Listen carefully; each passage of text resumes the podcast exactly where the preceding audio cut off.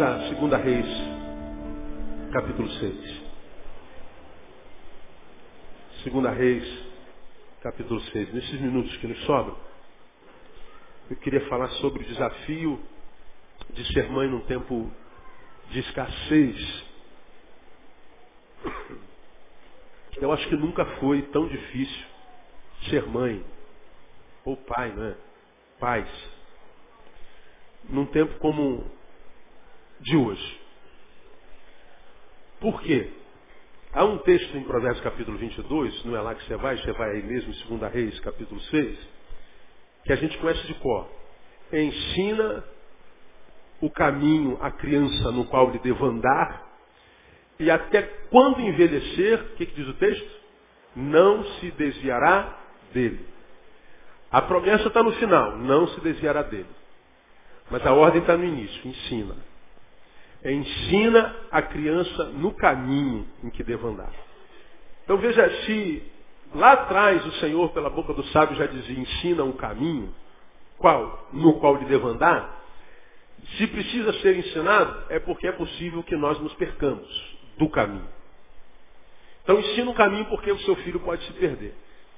Então, sobre tudo o que o livro de Provérbios diz quando diz ensina o caminho à criança no qual ele deve andar e até quando envelhecer não se desviará dele, a, a, a lição principal desse versículo é filhos se perdem. A realidade de perdermos os nossos filhos é grande. Então ensina para que ele não se desvie. Porque se não ensinar, se desvia mesmo. Se não ensinar, se perde mesmo.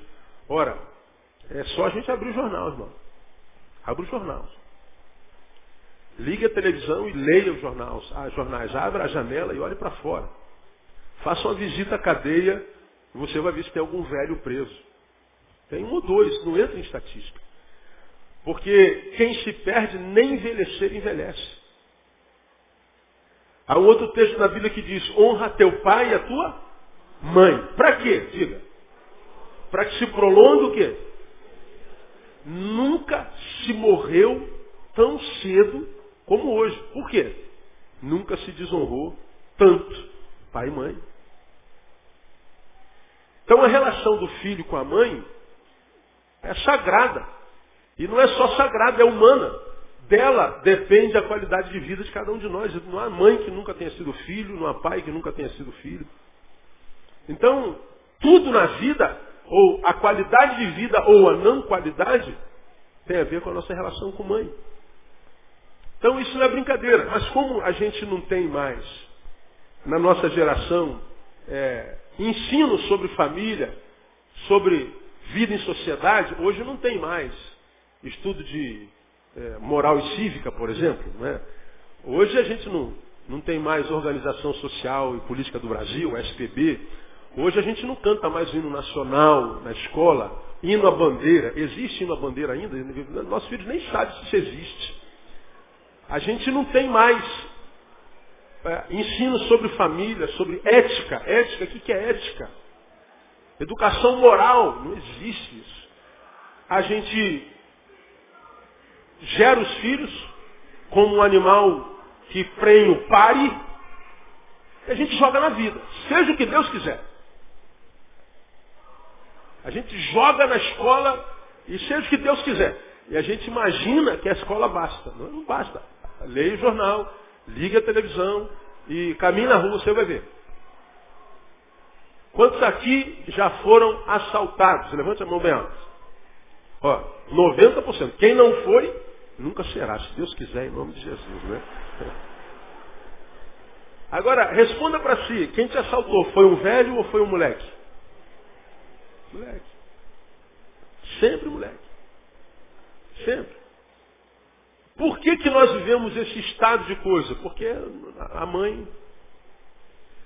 Naquela época, quando o autor de Provérbios ensina o caminho, porque a gente pode perder nossos filhos, era um tempo onde já se perdia filhos. Agora, hoje, existem muitos outros caminhos e muito mais caminhos nos quais nossos filhos podem se perder do que naquela época. Ah, ah não precisa ir lá em Salomão, não. Vamos aqui na minha geração, na minha adolescência. Você tem 44 como eu.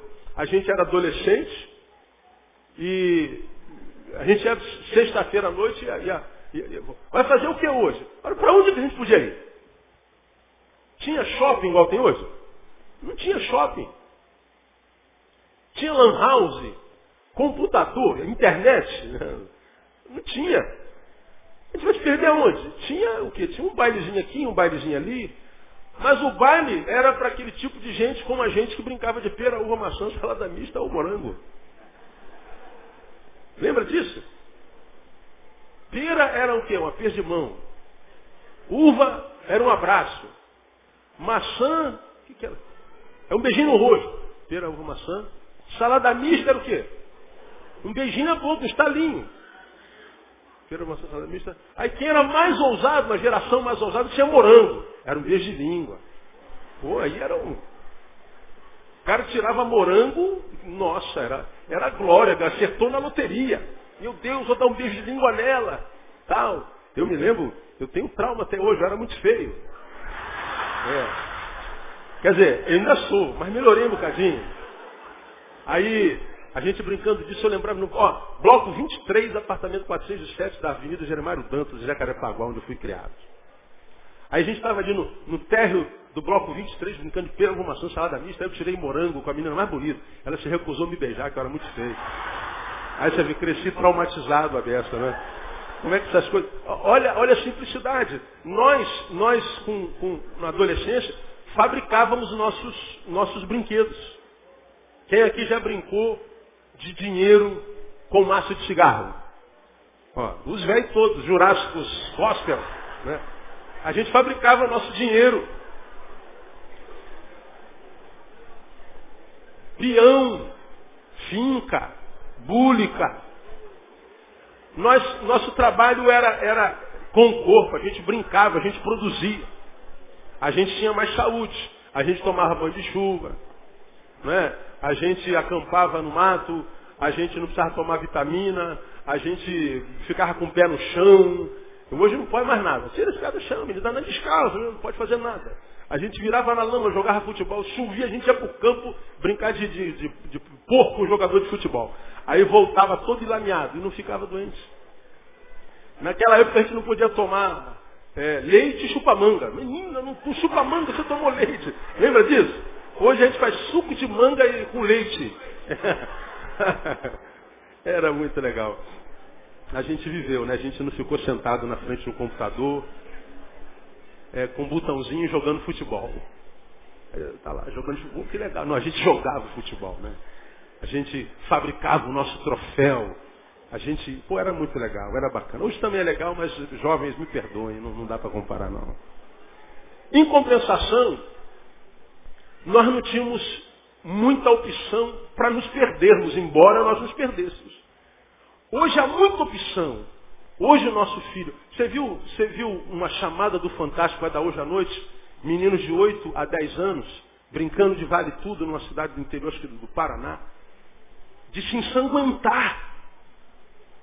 De se ensanguentar. Oito anos.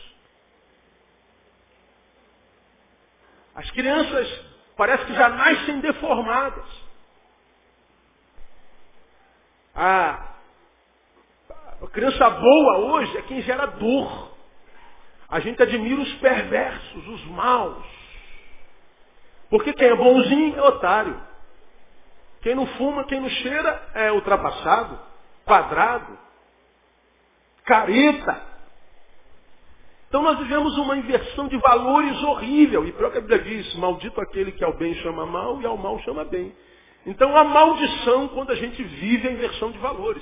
Só que a gente não lê a Bíblia não sabe disso. A gente inverteu valores, além de sermos vítimas dos valores invertidos, ainda vivemos debaixo de maldição. Agora, tudo isso acontece aonde? Ah, na Bíblia, na, na, na, família. Hoje é muito fácil perdermos nossos filhos. Eu, eu, eu tenho muito pouco contato com a palavra medo. E eu lamento, eu queria ter mais medo na vida. Eu sou daquele tipo de gente que quando a pessoa assalta, eu não tenho medo. Meu, meu, meu, meu, senso de defesa é sempre de reação. É, é de, de, de achar que eu posso sobrepujar. Isso é horrível, isso é uma desgraça. Você trafega na madrugada, você não tem medo de ser assaltado. Você está diante de uma ameaça de verdade e você não sente medo. Isso é horrível.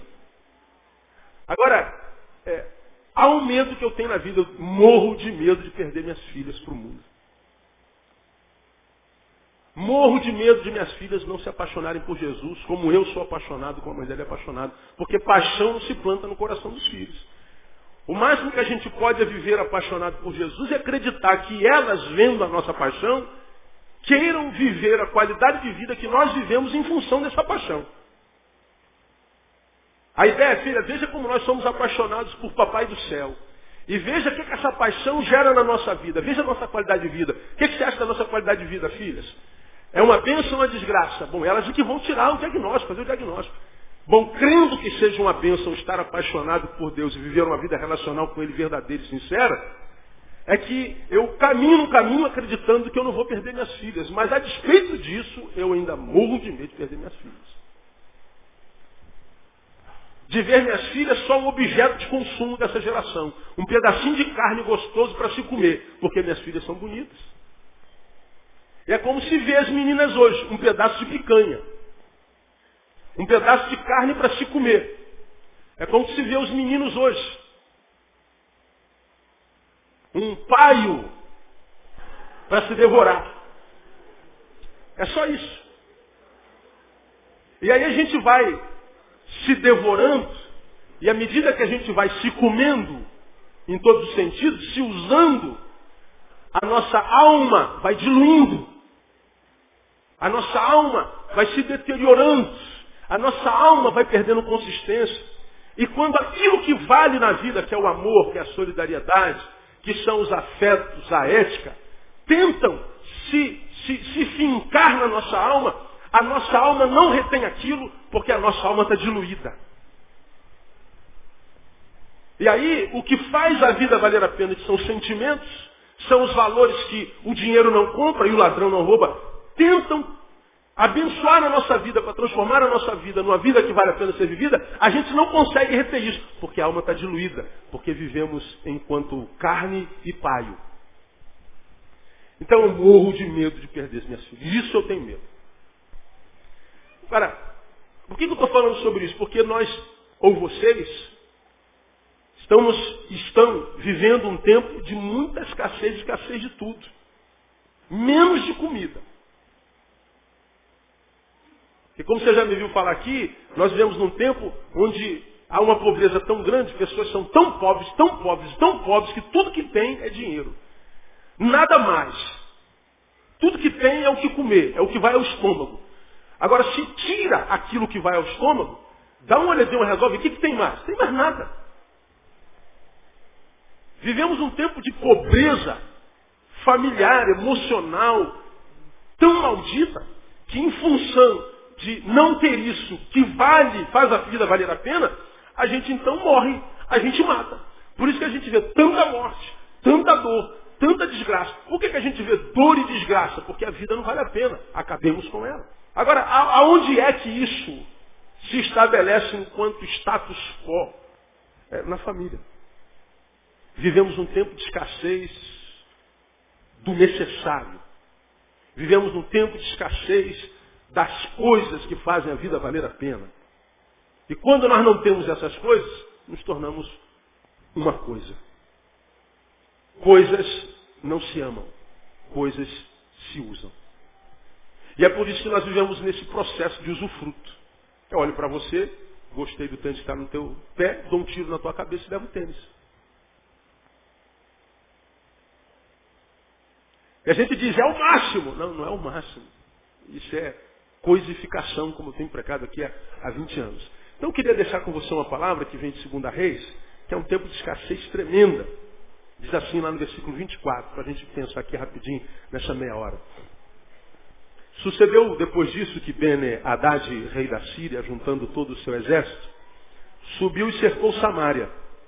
E houve uma grande fome em Samaria, porque mantiveram o cerco até que se vendeu uma cabeça de jumento por 80 ciclos de prata e a quarta parte de um cabo de esterco de pombas por cinco ciclos de prata.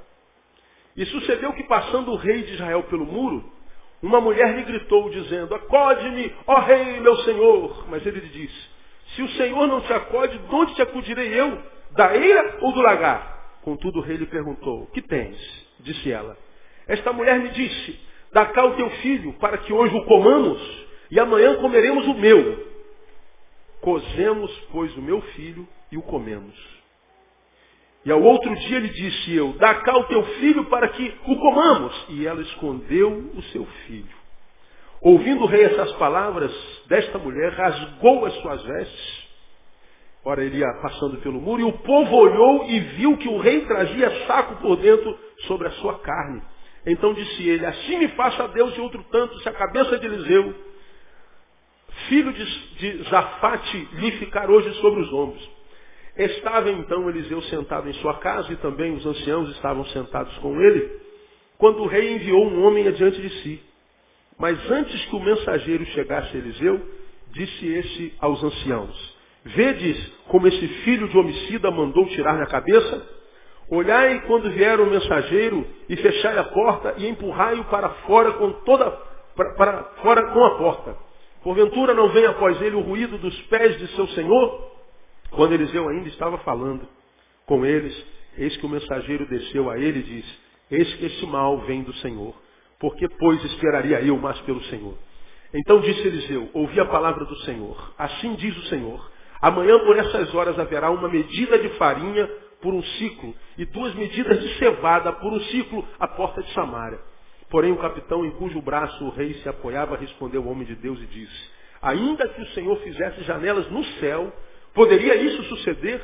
Disse Eliseu, eis que o verás com os teus olhos, porém não comerás. Amém, amados? Texto estranho, não é verdade? Deixa eu explicar para você. Ben Haddad era o rei. Cercou a cidade de Samaria, a história é bem longa, eu não vou contar a história, vou contar só desse texto. Cercou a cidade de Samaria e a sitiou por muito tempo. Porque a intenção era tomar todo Israel, para quem ele havia perdido alguns anos atrás de forma vergonhosa. Ele tenta de novo tomar Israel e começa por Samaria, na pessoa de Ben Haddad II.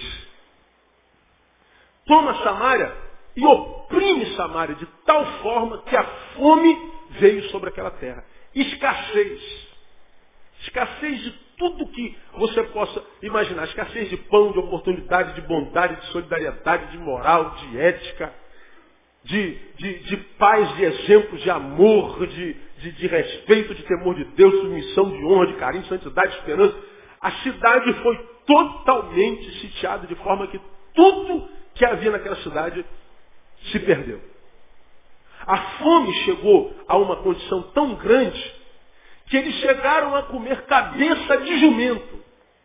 Alguns amigos com, com os quais a gente já salva comer peixe se escandalizam quando eu digo que na minha época, quando era garoto, minha mãe, quando cozinhava o peixe, cozinhava inclusive a cabeça de peixe. Quem se lembra disso aí? Eu me lembro, pastor. Pois é. Aí eu falei assim, rapaz, minha mãe cozinhava inclusive a cabeça de peixe. Eu me lembro até chupando os olhinhos do peixe. Credo, que é isso, né? isso não existiu não. E vou dizer mais, não era só cabeça de peixe não. Na canja entrava a cabeça do frango. É, você é jovem, né? Não, só come coxa, peito. Sabe? Nem pé vem mais no frango quando a gente come frango, não é verdade? Mas na nossa época chupava o dedinho do frango, o pescocinho do frango. Lembra disso? Quem gosta de um pescocinho aí? Olha lá. Ah, fala sério, irmão. Chupar os ossinhos do, do pescocinho é uma benção. É. Ó, cabeça de, de, de peixe, cabeça de frango, legal. Agora, cabeça de jumento, irmão. Escuta, eles chegaram a comer cabeça de jumento. Agora, ouve. Jumento é um animal imundo pela lei de Moisés. Proibido de comer, de se tocar, se não para transporte. Mas a fome se tornou uma coisa tão grande que eles estavam matando o jumento. Agora, quem é que comia o jumento? Eram os suzeranos, eram os, os maiorais. Porque para o povo sobrava a cabeça do jumento. Agora, uma cabeça de jumento, diz o texto, era vendido por algo em torno de 12 quilos de prata. 80 ciclos. Ia comprar uma cabeça de jumento, aquele cabeção de jumento. Daí 12 quilos de prata. Eles estavam comendo esterco de pombo. Alguns comentaristas eh, fazem algumas, alguns comentários divergentes do esterco de pombo. Alguns dizem que esterco de pombo era uma, uma, um tipo de cebola selvagem, mas quase nenhum comentarista concorda com esse comentarista que diz que era um tipo de cebola selvagem. A maioria dos comentaristas concordam que o esterco de pomba, é, porque pomba comia sementes, no esterco do pombo vinha sementes, que os que comiam o esterco do pombo estavam atrás da semente. De modo que a linguagem é literal. Fome. Eu acredito nisso por causa do fato seguinte. Duas mães fazem um trato sinistro. Olha, você tem um filho, eu tenho o meu. Nossos filhos estão morrendo de fome. E nós também. Vamos fazer um trato? Nós matamos o seu filho hoje comemos. E amanhã eu mato o meu e a gente come. Aí o texto diz, eu peguei o meu filho cozemos e comemos. Agora, rei, nós chegamos hoje, na hora de comer o filho dela, ela não quis matar o filho dela. Olha que coisa sinistra. Fome, escassez. Hoje, nós só não temos escassez de pão, salvo raríssimas exceções. E quem tem, somente no nosso caso, escassez de pão, só o tem porque não disse, olha, eu preciso de pão. Porque se falar, eu preciso de pão, o pão aparece. Agora, nós temos escassez de tudo mais, como eu já disse. Tira o pão, nós não temos mais nada.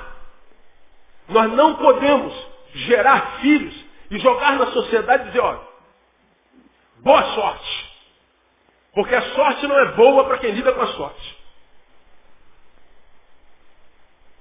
Vivemos um tempo de escassez de outros víveres mais importantes do que o pão. E da mesma forma como o pão faltou naquela época e gerou essa loucura na cabeça das mães, hoje nós vivemos alguns tipos de escassez também, alguns tipos de escassez, que muitas vezes geram loucura na nossa cabeça, irmãos. Numa comunidade do tamanho da nossa, com uma influência que a nossa igreja tem na sociedade, a palavra desse tem, vocês não têm noção de quantos problemas se nos chegam e de que ordem eles são. Se cada um de vocês, membros dessa igreja, entendesse a dimensão de onde essa palavra, onde a influência desse ministério chega, e tivesse a dimensão de visão de que no meio de uma multidão dessa, que não é só essa multidão aqui, tem milhares de pessoas na internet, tem milhares de pessoas no site, tem milhares de pessoas com a palavra em CD, em DVD, e os seus amigos, alguns amigos dos seus amigos que ouviram o CD, que ouviram a palavra, encontram seriedade na coisa, então a demanda é quase inumana. Daí, talvez você entenderia por que, eu não tenho paciência com besteira, com besterol, com nhenhenhé, com crente porcaria que está em crise porque a unha encravou. Talvez você entendesse. Porque que a gente joga muito sério quando o assunto é vida. Não alimentamos o menino que há dentro de todos os homens velhos e em alguns desses meninos se recusa a crescer. Não dá para alimentar meninos, porque hoje a vida é para homem. Não dá para brincar mais com a vida porque o diabo nos leva. A vida nos carcome, nos consome, leva nossos filhos, acaba com a nossa família e faz a nossa vida uma vida sem sentido. Temos que abrir o jogo e falar sério para quem ainda tem ouvidos. Nós vivemos um tempo de escassez de toda sorte. Você, mãe, está aqui no dia da mãe, eu louvo a Deus pela sua vida. Eu podia muito bem fazer só uma homenagem, mas eu gostaria de aproveitar essa oportunidade. Eu vou pregar esse mesmo sermão à noite. Então quem não aguenta ouvir a mesma palavra duas vezes, nem vem logo mais à noite, ou vem, porque Deus sempre tem alguma coisa nova em cada palavra, né? Se a gente prega a mesma palavra dez vezes seguidas, sempre tem alguma coisa nova naquela palavra, né? Então as mães que não vieram hoje, eu quero que ouçam essa palavra. Porque nós somos chamados para sermos mães ou pais num tempo de escassez. Se a gente não ensina nosso filho sobre ética, vai aprender aonde? Se a gente não ensina nossos filhos sobre sexualidade em casa, poucos ensinam, vai aprender aonde? Vai aprender na rua. A gente não ensina nosso filho sobre respeitos, valores. Vai aprender aonde? Na rua. E diga você que é pai e mãe, que quantas vezes o seu filho chegou em casa com um discurso diferente, com linguagem, com palavreados, comportamento diferente, você fala assim, meu Deus, da onde meu filho está tirando isso? Da onde meu filho está tirando isso? Da onde estão vindo esses valores que estão formatando ou deformando meu filho? Porque muitas vezes não é nem em casa. Às vezes nós temos uma casa balizada, equilibrada, santificada. Mas lembre, nossos filhos passam mais tempo na rua do que em casa. Eles passam mais tempo na frente da televisão, do computador, do que sentado à mesa conosco. A influência que a geração tem sobre nossos filhos é infinitamente mais quantitativa do que que nós pais temos com ele. E o que, que acontece? Muitas vezes nossos filhos são filhos de pais desesperados, como desesperados estavam essas mães. O que, que adianta ser filho se a gente é filho de mães como essa aqui? Adianta pouco. Adianta pouco. Então como é que a gente é mãe num tempo de escassez? Porque eu acredito que todas as mães que estão aqui querem ter filhos para a glória de Deus. Amém ou não, igreja? Filhos que amem ao Senhor. Filhos que sejam bênção para a sua geração. Filhos dos quais nós tenhamos orgulho, independente do que venham fazer. Porque a gente quer filho general, a gente quer filho doutor, e é sonho nosso. Claro, todos nós. Também gostaria que minha filha fosse.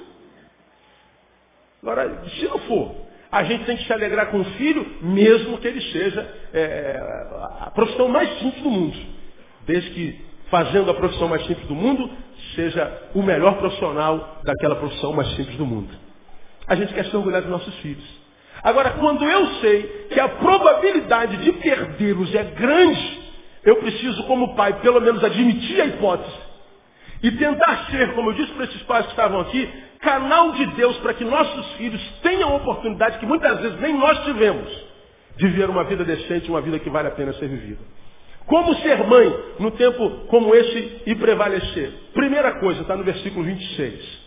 Quero fazer uma, uma, uma, uma coisa analógica aqui. E sucedeu que, passando o rei de Israel pelo muro, uma mulher lhe gritou dizendo, acode-me, ó rei, meu senhor. Repita após mim, acode-me, ó rei, meu senhor. Diga para mim, quem é o teu rei e teu senhor hoje? Jesus. Como é que uma mãe prevalece no tempo de escassez? Levando todas as suas causas ao rei. Aí você fala assim, pastor, isso é óbvio, o senhor não costuma pregar o óbvio. É verdade, mas de vez em quando o óbvio precisa ser relembrado. Sabe por quê? A gente se encontra com muita gente com problema familiar, ou com o marido, ou com a esposa, ou com os filhos mormente. E a gente não sabe o que fazer com os nossos filhos. Por que, que a gente não sabe? Porque a gente não sabe falar em línguas. Como eu tenho pregado aqui. E nós nunca tivemos tanta necessidade em falar em, falar em línguas como agora. Mas o que, que as línguas têm a ver com isso aqui? Eu não estou falando das línguas do, do, de Coríntios, não. Estou falando da língua dos nossos filhos. Nossos filhos falam outro idioma. Nossos filhos falam uma outra língua. Nossos filhos, muitas vezes nós estamos dizendo uma coisa, ele está entendendo outra. Ah, ontem eu estava conversando com uma das minhas filhas. Tomara que não esteja ouvindo a André, briga quando eu falo da, da nossa família aqui. Mas é para edificar, vale a pena. Logo mais à noite, está vendo essas luzes negras aqui? Isso é para uma participação que vai ter logo mais à noite aqui, em homenagem às mães. E mães e filhas. Aí, André queria cantar com uma das filhas e mãe, não está afinal, não está afinal, não está afinal. A gente respeita. E não vai. A André ficou meio abatida. Mas entendeu? Não devia estar abatida, mas estou. É um direito seu, lógico. Você queria, e uma coisa que você quis, não aconteceu. Por quê? Porque aquele com quem você queria que acontecesse também não queria.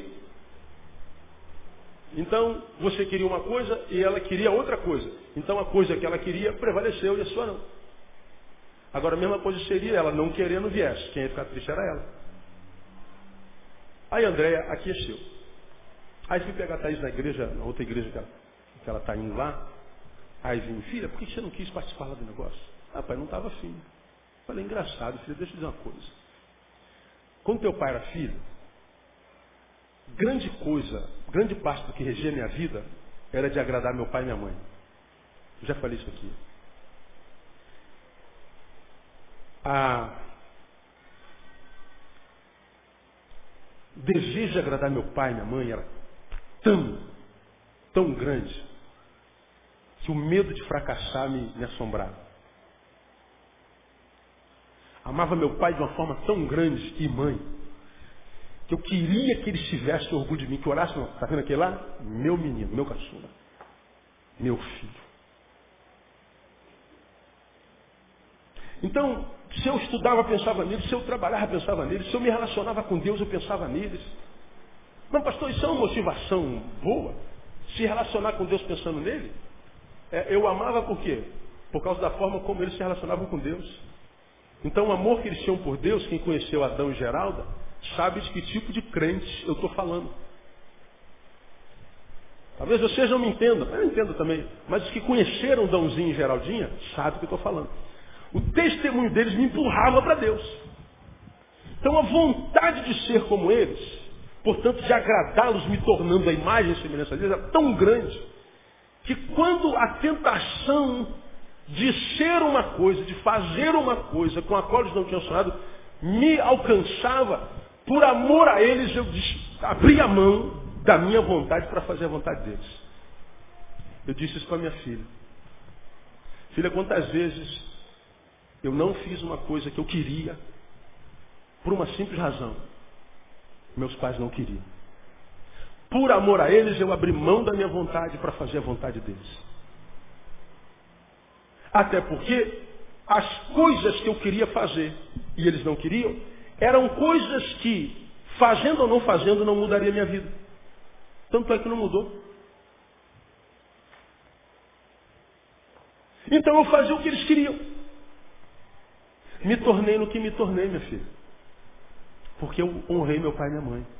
Pretendo viver uns 98 anos. Pode ser que o Senhor me leve mais cedo. Mas, a contar pela promessa, eu vou viver muito. Amém ou não? Pois é, como falei alguns anos atrás, vou enterrar muito de vocês. Fazer um culto fúnebre e tudo, vou pregar um sermão bacana. Né? Ela ficou parada ouvindo. Porque vamos fazer uma análise, minha filha, do que você disse sem querer. Pode análise, eu sou bom. Você disse assim, mas pai, ela, mas pai, eu vou fazer uma coisa que eu não estou afim? É, a lógica é, não, não está afim, não. Agora vamos olhar para outro prisma, a história por trás da história, a meta-história. Olha o que você disse para sua mãe. Você quer que eu faça uma coisa que eu não quero, só porque você quer? Quem você pensa que é? Você está com essa bola toda? Ou mais, você disse mais. Você não merece que eu me sacrifique fazendo o que você quer. Não, eu não fiz isso jamais. Nunca que eu pensei isso. Eu sei que não. Mas é a história por trás da história. Todo ponto de vista é a vista de um ponto. Do teu ponto de vista, você disse, eu não estou afim. Agora, do lado de cá, pô, será que mesmo estando assim por amor, não poderia? Poderia. Aí o que, que ela fez? Amor, você está na internet aí? Não. Como é que eu vou saber? O que, que ela fez depois eu conto. Né? Fez um negócio muito bacana para a mãe. Falei, Poxa, pai, eu não tinha pensado nisso. E a Thaís é fera, minha cabeçona. Caraca, eu não tinha pensado nisso. Pois é, filha um dos grandes problemas da sua geração, que pensa pouco. Faz muito, mas pensa pouco. E quem faz sem pensar, faz. É isso aí mesmo que você pensou. É aí mesmo. Agora, depois que a M está feita, quem socorre é a gente. E a gente fica desesperado para dar um jeito na vida do nosso filho. Consertar o pau que entortou. Só que a gente tenta de todas as formas, mas dificilmente, primeiramente, busca o rei. A gente só recorre a Deus quando já tentamos todos os, os, os caminhos. Quando tudo mais falhou, a gente diz, agora está na tua mão, ó Deus. Pois é, é aí que está o nosso erro. Nesse tempo de escassez, irmãos, nós temos que levar todas as nossas as causas, nossas causas, primeiro ao rei. Primeiro. Porque nós sonhamos que os nossos filhos sejam doutores. Botamos na escola de doutorado. Queremos que falem outros idiomas, escolas de inglês. Queremos que tenham saúde, academia. Agora não nos preocupamos em trazer para a escola bíblica dominical. Estou cansado hoje de manhã, eu não vou para a igreja, meus filhos também não vão. A gente não investe prioritariamente na vida espiritual dos nossos filhos. O que, que acontece? Nossos filhos crescem como um corpo estranho no corpo de Cristo. Como já preguei aqui numa outra oportunidade. Eu carrego esse anel no meu dedo há 22 anos. Mas ainda não se transformou em corpo até hoje. Está no meu corpo. Metade dos meus anos de vida. Mas até hoje não se transformou em corpo. Alguns de nós temos verruga. Está no corpo, mas não é corpo. A gente quer tirar, é um negócio estranho. E muitos de nossos filhos crescem, mas um corpo estranho no corpo de Cristo. Não é formatado nele o caráter de Jesus. Aí nossos filhos, já pequenininhos, já vão mostrando deformações. Dois, três, quatro anos. Aí nós ficamos desesperados. Naturalmente, tem que se desesperar mesmo. Agora, ao invés da gente correr para o colo do rei, a gente, estou abatida, não vou na igreja hoje. Aí vai secundarizando. Pois é, irmão, deixa eu falar uma coisa para você, como quem é pai de adolescente. Se você acha que é difícil criar um filho de 4, 5, 6 anos, espera fazer 16. Espera fazer 18. Aí você vai ver o que é criar filho. Quando seu filho fala assim, pai, você não sabe nada. Eu sou dono do meu nariz. Eu tenho direito de escolher o que eu quero para a minha vida. A asa cresceu, como é que a gente vai impedir o voo? O máximo que a gente pode é coordenar o voo. Se o passarinho nos ouvir. Porque se asas cresceram, cresceram para voar. E aí os nossos filhos vão para longe, mas tão longe que a gente diz, quem é esse aí que está indo para longe que eu. Não pode ser meu filho, não foi eu que fiz isso. É, talvez não por comissão, mas talvez por omissão. A gente sonha que nossos filhos sejam tudo, menos apaixonados por Deus. Então, essas mulheres, mesmo no seu desespero, recorreram ao rei. Levar todas as nossas causas primeiro ao rei. Você está entendendo até aqui, amém ou não? Segundo, quem quer ser mãe no tempo como esse prevalecer tem que entender que melhor é a vida do que o controle. Controlar os nossos filhos não é mais importante do que ensiná-los a viver. A vida é mais importante que o controle. Quer ver uma coisa? Essas mulheres achavam que tinham controle sobre a vida dos filhos.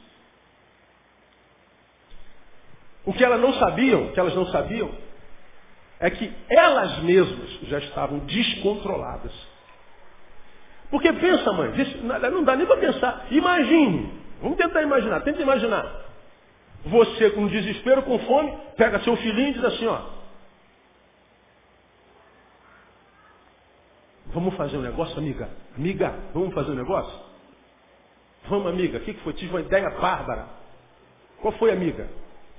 Ó, a gente mata nossos filhos e come. Olha, boa ideia. Por quem vai matar primeiro? Duni, Duni, T. Duni, Duni, T. Fala, meu amigo, você. E o que, que a mãe fez? Pegou o filho, matou, diz o texto, cozeu, comeu. Ora, será que eu tenho poder sobre a vida do meu filho de verdade? Eu tenho ingerência de verdade sobre a vida do meu filho?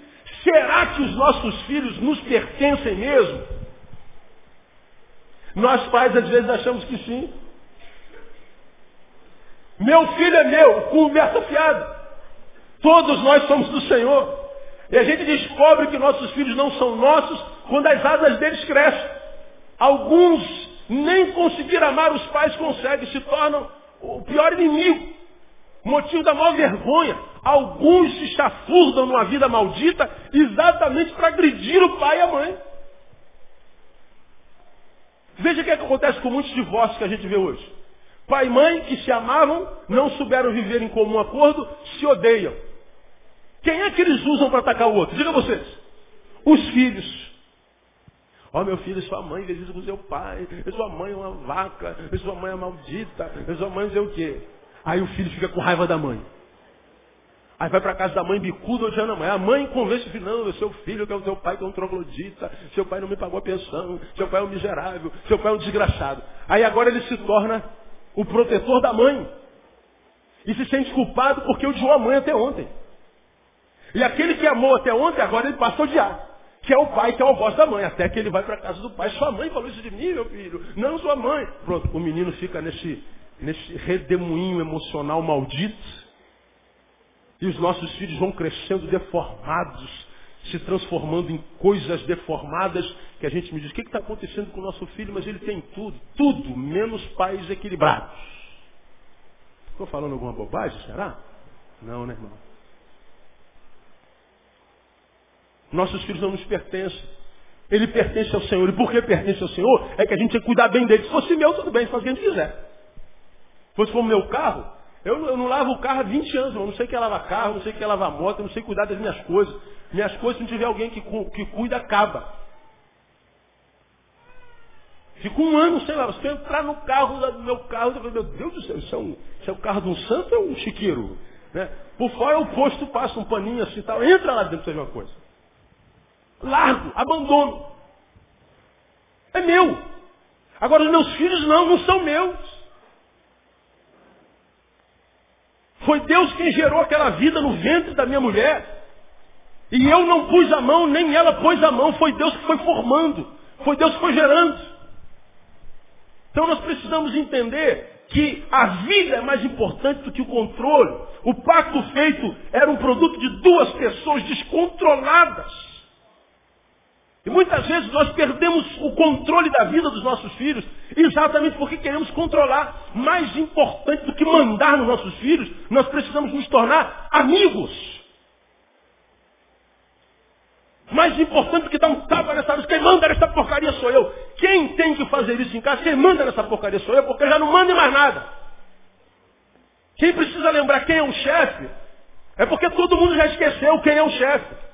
E se todo mundo esqueceu quem é o chefe, é porque o chefe não foi competente. Ora, se eu fracassei como chefe, quem sabe eu possa ser um amigo. Quem sabe eu possa provar para o meu filho que eu quero com ele não é controlá-lo, mas é viver com ele. Porque senão, irmão, não adianta nos escondermos atrás do. Ah, eu não quero, eu dei o que eu tinha que dar, meu filho está perdido, isso não me atinge. Não atinge uma ova. Eu sei do que eu estou falando. Lido com gente há vinte e tantos anos. Então a relação que mãe e filhos, pais e filhos têm que ter hoje, não é de controle só. Importante ter limite. Importante ter disciplina. Importante ter horário. Importante ter tudo.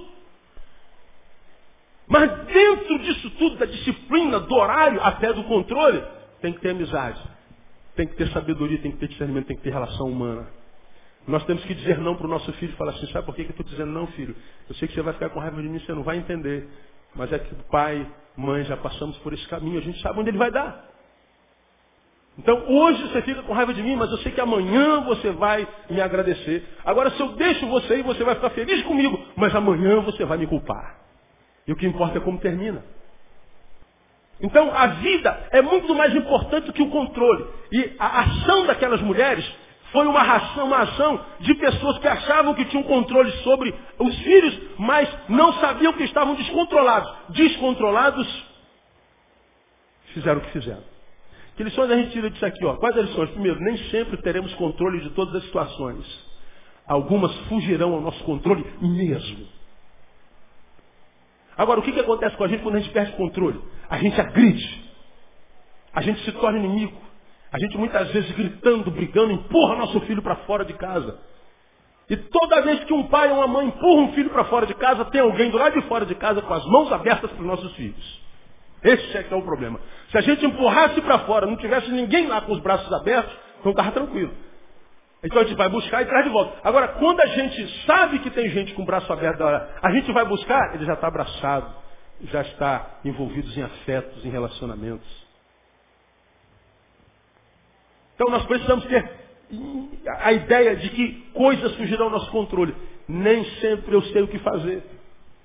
Tem vezes que eu sento na, na relação familiar, na relação com filhos, até com vocês, com, com gente que não, que, que não faz parte da minha vida familiar, que eu não sei o que falar, eu não sei o que fazer, eu não sei o que dizer, fico perdidaço e o que eu faço é o seguinte, eu não sei.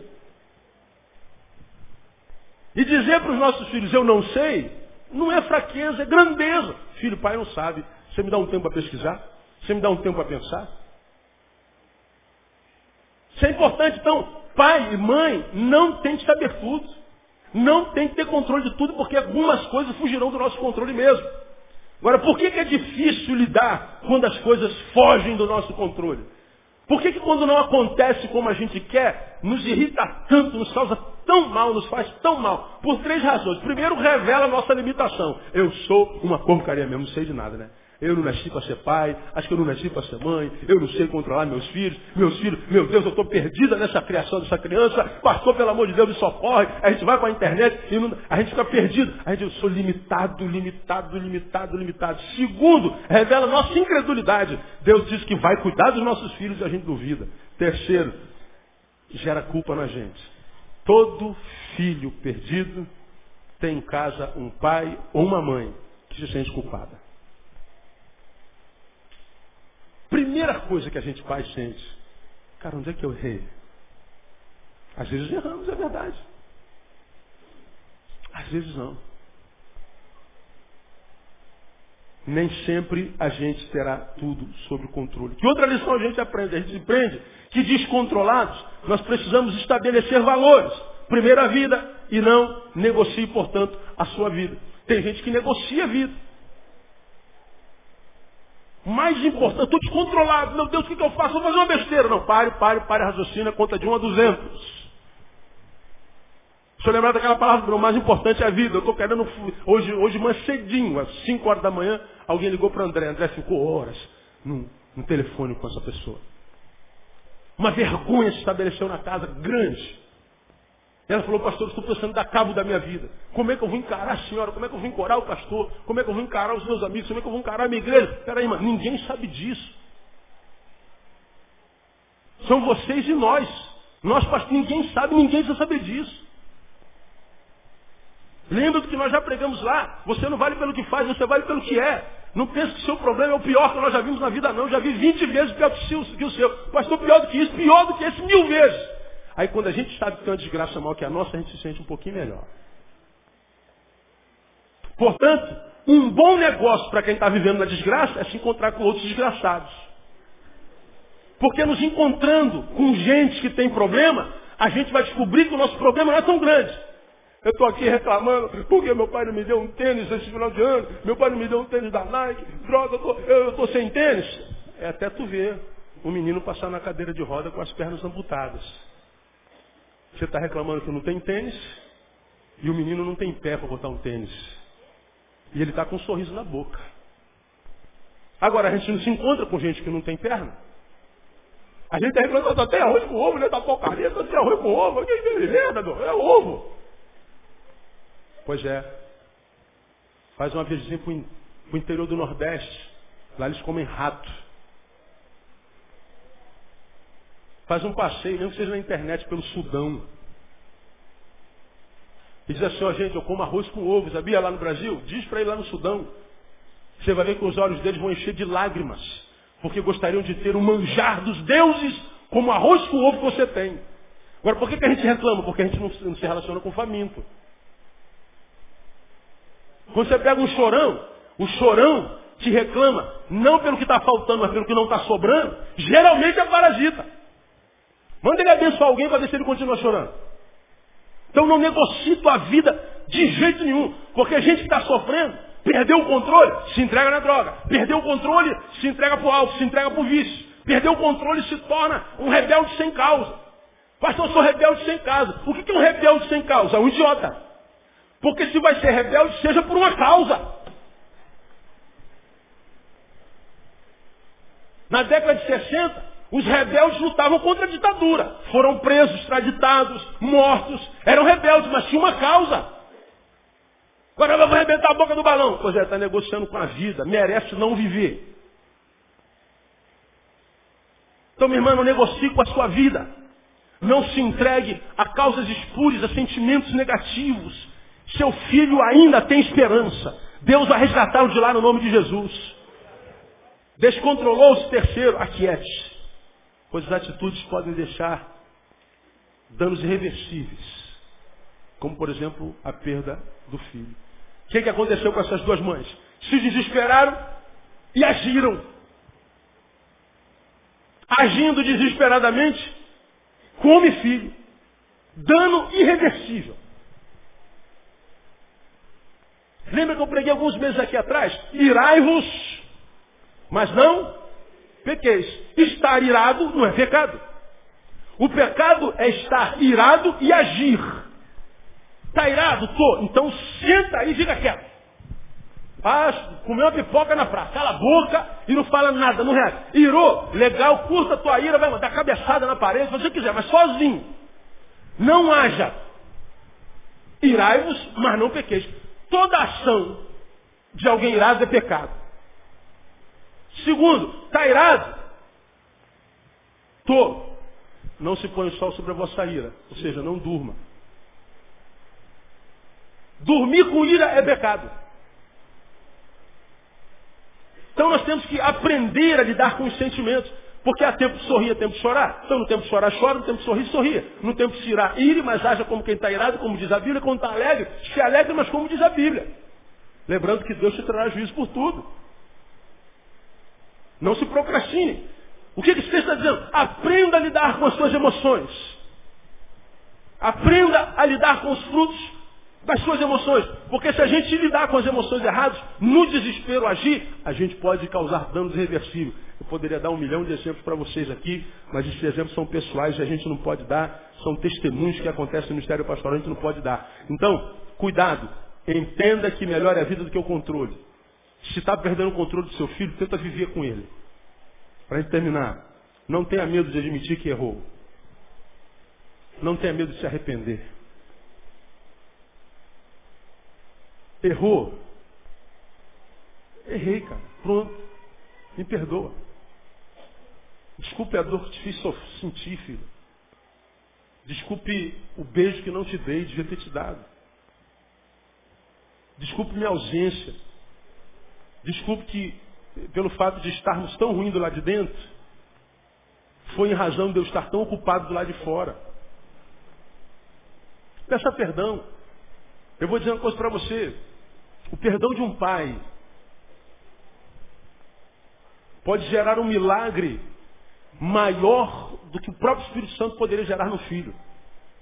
Porque o pai é a figura do próprio Deus para o filho. Ele é o super-herói, ele é o perfeito. A mãe é a figura do Espírito Santo, que é a figura feminina na trindade. Quem tem entendimento, entenda.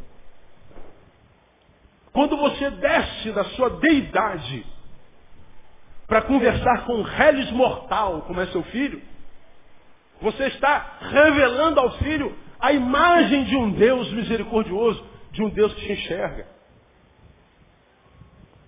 Dizer para sua filha que você reconhece que deveria ter abraçado e não abraçou, é curar a filha de todos os abraços que não recebeu os anos todos da vida. E daqui por diante passe a abraçar, porque o abraço do pai pode curar, irmão, o dano de muitos amores e paixões que nossas filhas têm com homens iníquos no caminho. Porque o homem que a nossa filha mais deseja é o pai. E a mulher que os nossos filhos mais desejam é a mãe. Então essa mensagem é para mãe e para pai. Arrependa-se. Reconheça que errou. Estenda a sua mão. Isso é grandeza. Isso é cristianismo. Isso é santidade. A admissão do erro salvou aquele filho.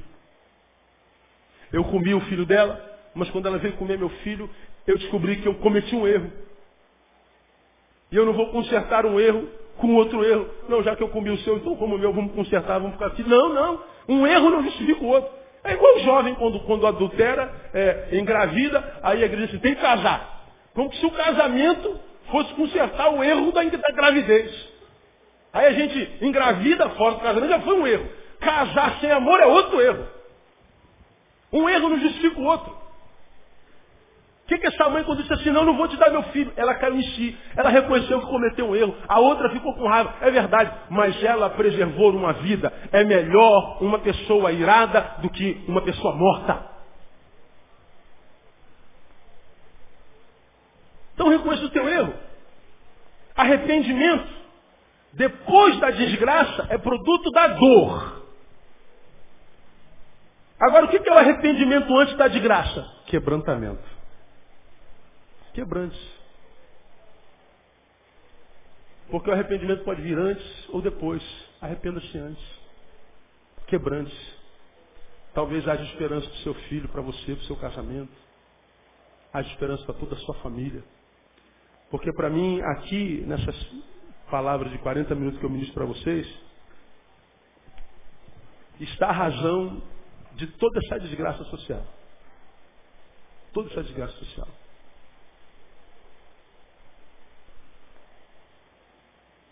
A vida vale mais do que o controle. Nós não temos o controle de tudo.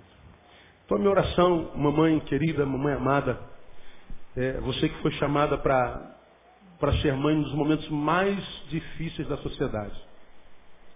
É que Deus te dê a graça de poder ser alguém tão parecido com aquilo que Deus sonhou para você, que os teus filhos possam olhar para você e falar assim, aquela é minha mãe. E eu amo a minha mãe e eu tenho muito orgulho de ser filho dela. Que você, sem precisar dizer muito, possa dizer tudo com a própria vida e que seus filhos aprendam a ler e a ouvir as palavras que você nem precisou dizer. Porque é ver a forma como você vive no caminho, ver a forma como você é na presença de Deus, ver a forma como você é dentro da sua casa. Que Deus te abençoe para tanto. Amém? Recebe essa palavra como vinda de Deus? Aplauso ao Senhor bem forte.